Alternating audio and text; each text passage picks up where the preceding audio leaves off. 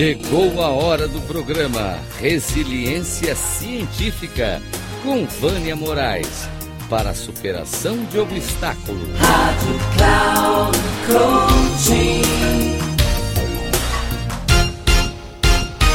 Esse tema da comunicação não violenta eu vou trazer bastante aliada à CNV, porque eu acho que eles têm uma conexão profunda, né? E uma das coisas que eu vou querer trazer para vocês, que é o que a segurança psicológica não é, é, a diferença entre a segurança psicológica não é ser gentil, e como na CNV, a CNV não é ser bonzinho, tá? A segurança psicológica não é um aspecto de personalidade, é como a gente fala na resiliência estratégica, né? Que resiliência não é um traço de personalidade é, falar sobre a palavra confiança, tá? Que não é aquela que nós estamos acostumados, que é aquela confiança de um para um, tá? E para finalizar, eu quero trazer também que ela não tem nada a ver com níveis de desempenho, tá? Mas ela tem a ver com que com as pessoas poderem se relacionar sem medo. Então, a segurança psicológica ela, ela vem nos ajudar a trazer que elas afetam sim o desempenho, mas elas não aumentam o desempenho da organização, mas que sim, ela é um complexo, tá? Interdependente. Então vai ser bom a gente falar um pouquinho mais sobre a segurança psicológica é, com relação aos padrões de desempenho, mas não no sentido de querer aumentar uh, uh, resultados de é, melhorias de desempenho das pessoas ou das empresas, porque isso está intrínseco e isso é uma consequência do, da mudança que nós fazemos é, quando utilizamos a segurança psicológica de time e a comunicação não violenta.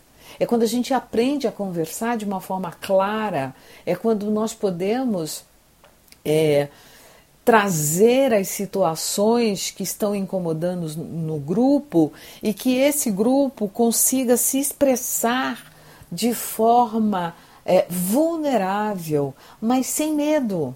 Né? Porque a gente fala de vulnerabilidade, as pessoas já começam a se arrepiar, porque acreditam que vulnerabilidade é uma fraqueza.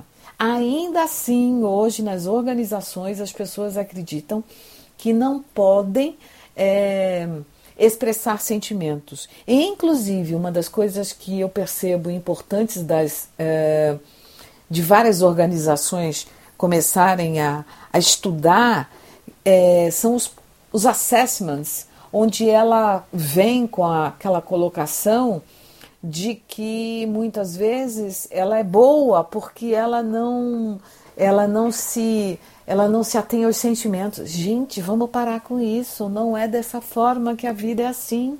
Nós somos emoção e sentimento em todos os aspectos da nossa vida. Como diz Antônio Damasio, não pode é, estar dissociada a emoção e o sentimento da raiz biológica do problema. Tá tudo incluído. Eu não consigo separar, eu não consigo sair da minha casa depois de ter um problema ou estar com um filho doente e acreditar que eu vou dar tudo que eu posso uh, no meu trabalho sem que ele interfira na, no meu estado emocional. Não, não, não. Para e pensa. Você é um ser integral e um ser integral é aquele que equilibra emoção, sentimento e razão porque nós fazemos parte desse contexto. E eu acho muito importante também colocar que o Damásio ele diz que se nós fôssemos utilizar somente da razão para uma tomada de decisão, a gente nunca ia tomar decisão, porque a gente nunca ia conseguir chegar a lugar nenhum. Então, é, o quanto que algumas pessoas que têm mais dificuldades de tomar decisões são essas pessoas que acabam querendo separar a emoção e o sentimento da raiz do problema. E aí ela demora muito mais do que outros para tomarem decisões. E acredite, Aquele que toma decisão rápido não é porque ele é racional e lógico, é porque ele está envolvido na emoção e no sentimento daquele problema. Porque senão ele não tomaria decisões rápidas. Eu acho que a gente precisa mudar alguns paradigmas. Faz sentido isso para você? Fica a reflexão.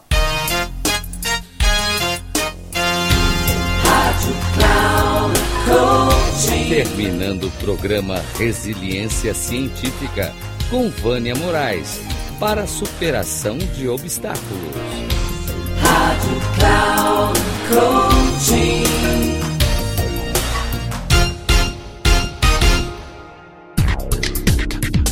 Ouça o programa Resiliência Científica com Vânia Moraes, sempre às quartas-feiras, às oito e meia da manhã com reprise na quinta, às 11h30 e na sexta, às 14h30, aqui na Rádio Cloud Coaching.